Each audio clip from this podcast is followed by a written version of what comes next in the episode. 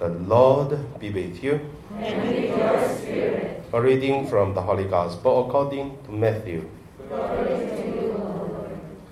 When the Pharisees heard that Jesus had silenced the Sadducees, they gathered together, and one of them, a lawyer, asked him a question to test him.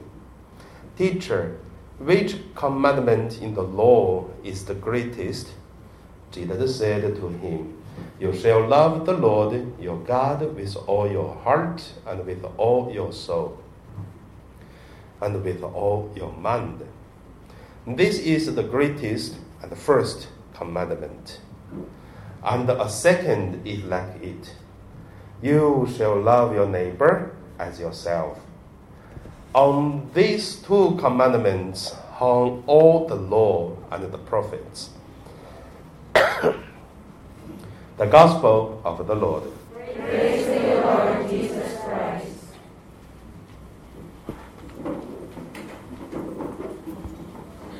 So today my meditation name is uh, All Mind, All Soul.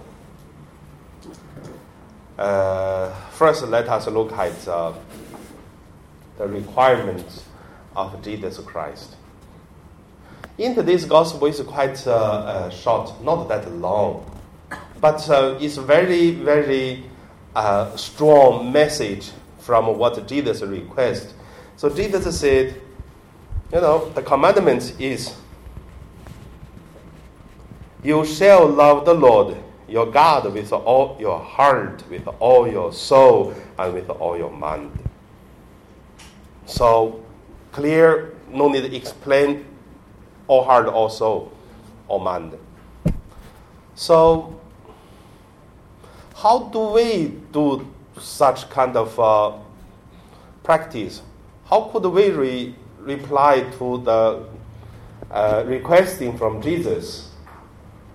So is that uh, possible to practice? Can we do it? Even when we do one thing, we think of another thing. How could we put our whole heart? How could we really, like, uh, put all the mind? You know, Catholic. Uh, in my memory, it's very interesting. When we pray rosary, you know, even you are sleeping, you still can pray rosary. Have you do that? I mean, that is really a gift from Catholic, you know. When you are praying rosary, you should not sleep. But if you think about it, when I'm sleeping, I'm still praying rosary. How that? Beautiful, isn't it? So, but how could you put your whole heart? We always do one thing, do another. And then the young age, the new generations. I mean, for me, if I'm writing something, I cannot listen music I cannot do other thing. I have to close the door and then sitting and write. That's my way to write. But the new generations, they open the TV, open many things at the same time writing. If not, they cannot write. I mean, where is the whole heart, the full mind, these kind of things? However, a little bit difference. We still have to come back to practice our faith with the whole heart, the full mind, full soul. So, possible to do. The second, second point, I give you the answer. Today we celebrate St. Bernard. How much Bernard do you know? This guy is very interesting. Uh, this morning when I prepared today's homily, I read through his uh, life story. St. Bernard, his whole family, six brothers, sister, plus his father, all sent and blessed. It's very interesting. When you finish this month, you're going to read through uh, the, the, the stories about the life story. It's very interesting. All sent, all blessed. All brother and sister, even include, include the father. How could they do it? Because Bernard, with uh, three or four brothers, one younger sister, and then the mother died young, mean, died, died uh, earlier. The father is uh, really uh, stay with them. So when Bernard getting older, and then he's a smart, a very knowledgeable person, and well known of um, high ability, uh, educated uh, person. That's him. So he's love the, the Catholic faith, and he practiced well, and he even want to join the monastery of the uh, Benedict uh, community. And then his friends said, uh, such good young man, and then so smart, wisdom, everything good. Why go to the mountain and then become a monk? So he wasted. He said, I'm going to talk to, to, to Bernard, my friend.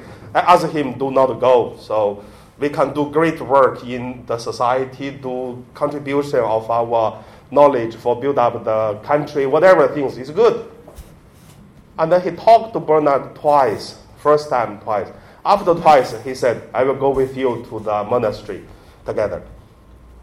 So very interesting. He tried to convince Bernard to become a, I mean, to give up his uh, dream, become a monk in the monastery. And at the end, he was convinced by Bernard.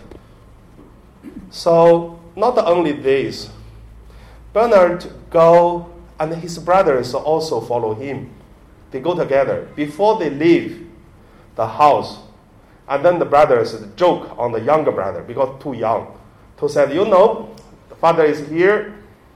You are here taking care of father. All the houses, wells, money, we don't want. We give you. So all is yours now. Be happy.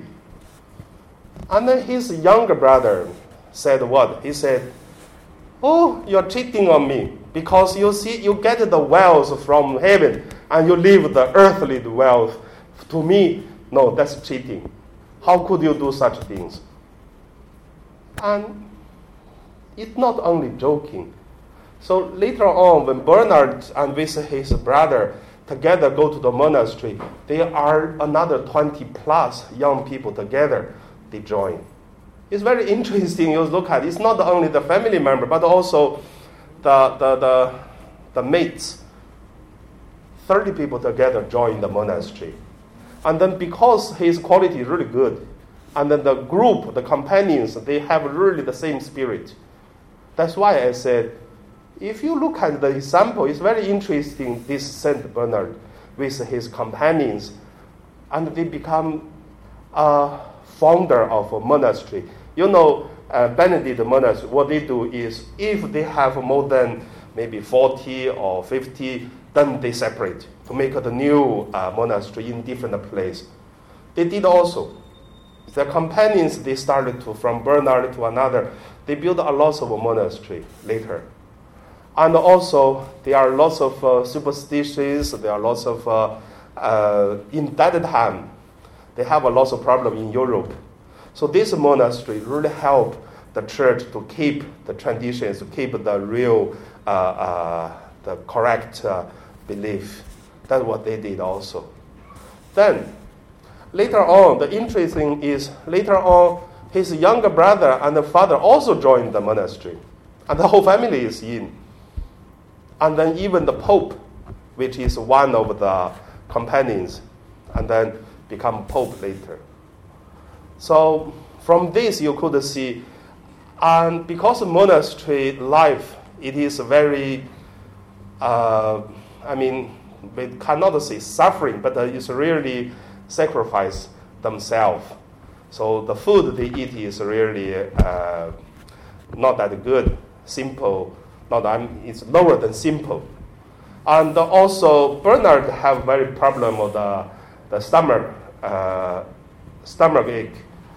That is why people ask uh, him to have less sacrifice, which is, um, you know, very interesting. If a person love a comfortable life, you ask people to give up comfortable life to be a sacrifice life, difficult. But at the same time, if you ask a people who is interested in simple and sacrifice life to have a comfortable life which enjoy, it's also difficult. Cannot. So Bernard is kind of uh, practicing all this kind of simple sacrifice life. because that's what he chose. That's the favorite life he had. That is why the church have to forbid him to sacrifice. But ask him, if you want to sacrifice, okay, what do you do is writing. You don't need to do uh, labor work. You don't need the fasting, but writing. Write your thinking because he's smart. He wrote a lot of books about uh, humble, about uh, uh, uh yeah, humble sacrifice or what these kind. Still, we can see these books today. So he wrote these books as a sacrifice. And today we can enjoy his writing is also based on this. It's very interesting to see uh, how do we sacrifice ourselves in our way. So later on, Bernard uh, found, uh, I mean, with his companions, found many monasteries in uh, in Irish, in Ireland, in uh, Germany, in uh, Italy, in many places they did. Uh, I mean, that is the uh, Benedict uh, uh, monasteries. So at the end, Bernard died uh, 60, well, 63, 64, 60, a little bit more. That's his life. I mean, not very details, but I try my best to give you some details already. But feel free to, to read his, uh, I mean, on, on Google, whatever. You can find it easily. I just found it in the same way. So you will see love God with a whole, the full heart, full soul, full mind. This kind of thinking is not uh, impossible, but um, in our different way.